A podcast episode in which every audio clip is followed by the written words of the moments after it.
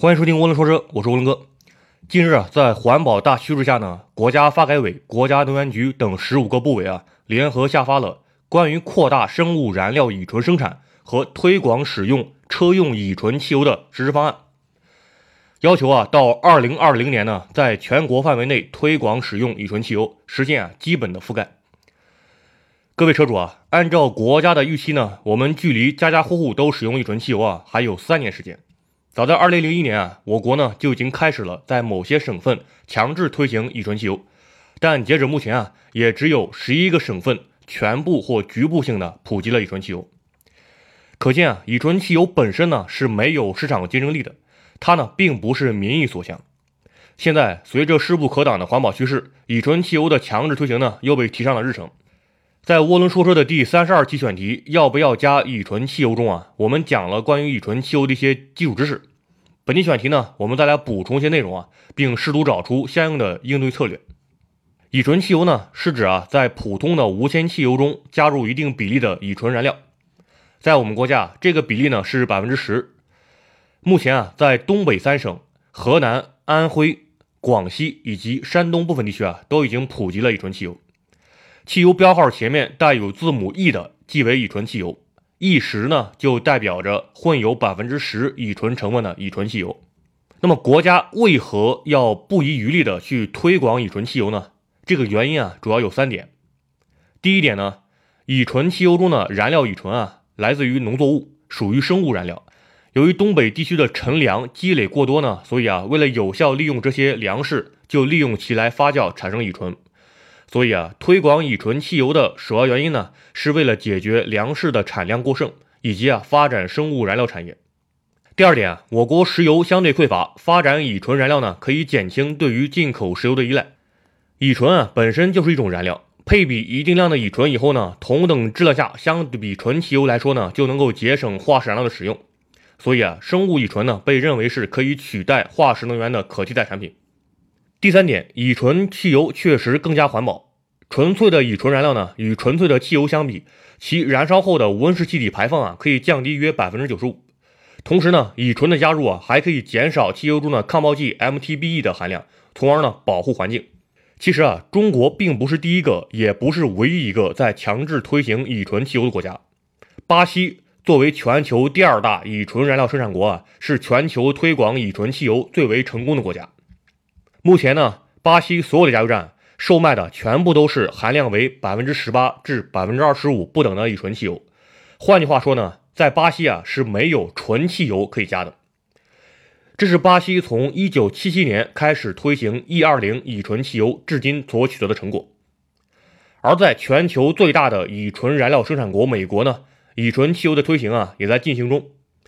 在美国，乙醇汽油呢分为三种类型，分别是。E 十、E 十五和 E 八十五，顾名思义啊，其乙醇的配比呢，分别为百分之十、百分之十五和百分之八十五。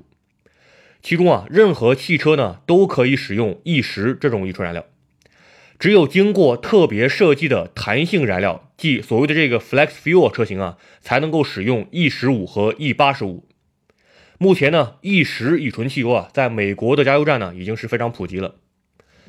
在我们的邻国日本啊，其早在十年前呢就推出了全面普及 E 十乙醇汽油的计划，力争呢在二零三零年之前啊，让全国所有的车型都能够使用乙醇汽油。但是呢，截止目前啊，基于对车辆的保护呢，日本所推行的乙醇汽油中，目前它的乙醇的比例呢是被限制在了百分之三左右。从国家层面来说啊，推广乙醇汽油势在必行。但全球各国呢，除了巴西等少数几个国家推广的比较成功以外，包括美国、日本、欧盟在内的几个国家，一时规格的乙醇汽油呢，并不是主流市场。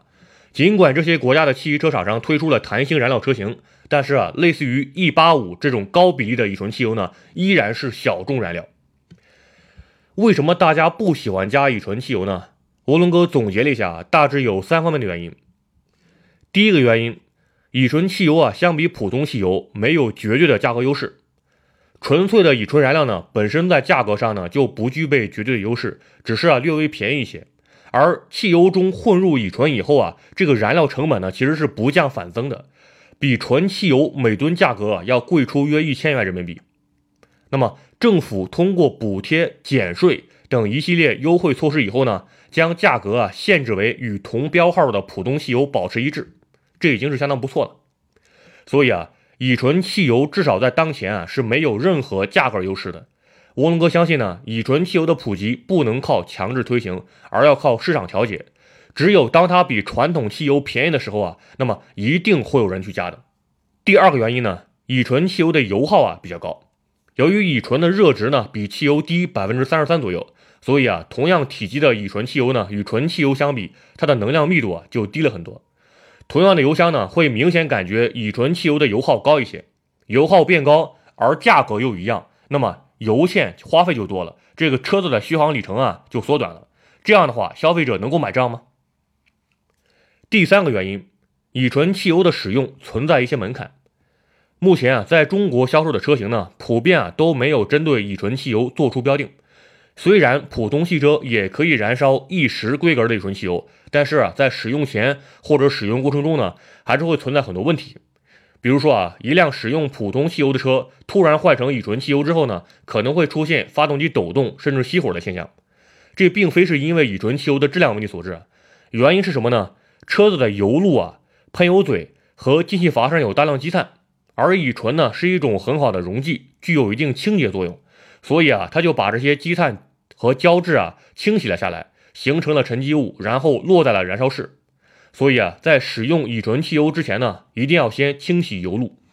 另外，由于乙醇的含氧量比较高，其完全燃烧后啊会产生一些水分，这样北方的车子呢在冬天时排气管就会滴水结冰。由于乙醇汽油在价格和油耗上的劣势呢，使其不受市场的青睐。普通车主啊，看到乙醇汽油也是避而远之。因为啊，有很多关于乙醇汽油会伤车的说法在坊间流传，致使乙醇汽油啊被贴了很多负面标签。对此呢，涡轮哥也想为乙醇汽油平反一下。第一点啊，乙醇汽油容易产生积碳，这个说法其实正好说反了。持有这种观点的人呢，是认为啊，混入乙醇以后呢，汽油燃烧会不充分，于是呢，加重了积碳。其实啊，乙醇的加入增加了燃油的含氧量，其结果啊是让汽油燃烧更加充分，而不是反过来。而且啊，乙醇作为一种优质的溶剂，具有良好的清洁作用，对于油路、喷油嘴啊等位置的积碳呢，是有一定的清洁效果的。第二点，乙醇汽油会腐蚀橡胶部件和发动机。如果是纯粹的乙醇呢，那么这个说法是成立的，因为乙醇啊确实是有一定的腐蚀和溶解能力。但是呢，乙醇汽油作为一种商品，已经考虑到这样的问题，并加入了一定的腐蚀抑制剂。而且啊，一时乙醇汽油中乙醇的比例啊还不足以对橡胶部件和发动机产生实质的影响。还有一个说法呢是，乙醇在燃烧中会产生乙酸，腐蚀金属。这个说法啊其实就是无稽之谈。乙醇的燃烧产物啊是水和二氧化碳，乙醇呢只有在金属铜等催化剂的作用下才会与氧气发生反应生成乙酸，而啊在燃油系统和发动机内啊是不存在这样的反应条件的。第三点，乙醇汽油会导致动力变差。严格来说呢，乙醇汽油由于热值比纯汽油低，而且啊乙醇的蒸发温度要大于汽油，在燃烧时啊气化速度呢要慢，所以啊就影响混合气的形成。确实会导致动力有一定程度的下降，但是呢，不要忘记啊，乙醇汽油的燃烧是更加充分的，一氧化碳和碳氢化合物的燃烧啊更加充分，于是呢就释放了更多的热能出来，弥补了前面所说的动力损失。而且啊，乙醇的辛烷值高达一百一十一，能够显著提升汽油的抗爆性，这在很大程度上呢会缓解发动机的爆震，让点火提前角更大，发动机的动力输出啊也更加平顺。加之乙醇汽油的积碳要少于汽油，所以啊不容易因为积碳而产生动力衰减。所以啊综合来看呢，乙醇汽油在动力上不会比纯汽油差很多。当然，由于发动机技术五花八门，在没有对乙醇汽油啊做特别标定的前提下呢，我们很难保证使用乙醇汽油啊也能发挥出发动机的完整性能。如果乙醇汽油这次得到了大范围普及啊，作为普通车主，我们该如何应对呢？涡龙哥给出三条建议。第一呢。第一次加灌乙醇汽油前啊，一定要先清洗油路和发动机积碳。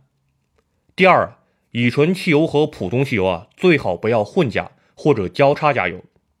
第三呢，乙醇汽油不能存放时间太久，否则啊会吸收过量水分，发生液相分离。记住这三条建议啊，保证你使用乙醇汽油时不会出问题。总之呢，吴龙哥想告诉大家的是，不要对乙醇汽油怀有恐惧心理，也不要抵制国家普及乙醇汽油。如果你生在巴西的话，那么你现在是没得选，只能加乙醇汽油，而且他们的乙醇汽油的比例还挺高。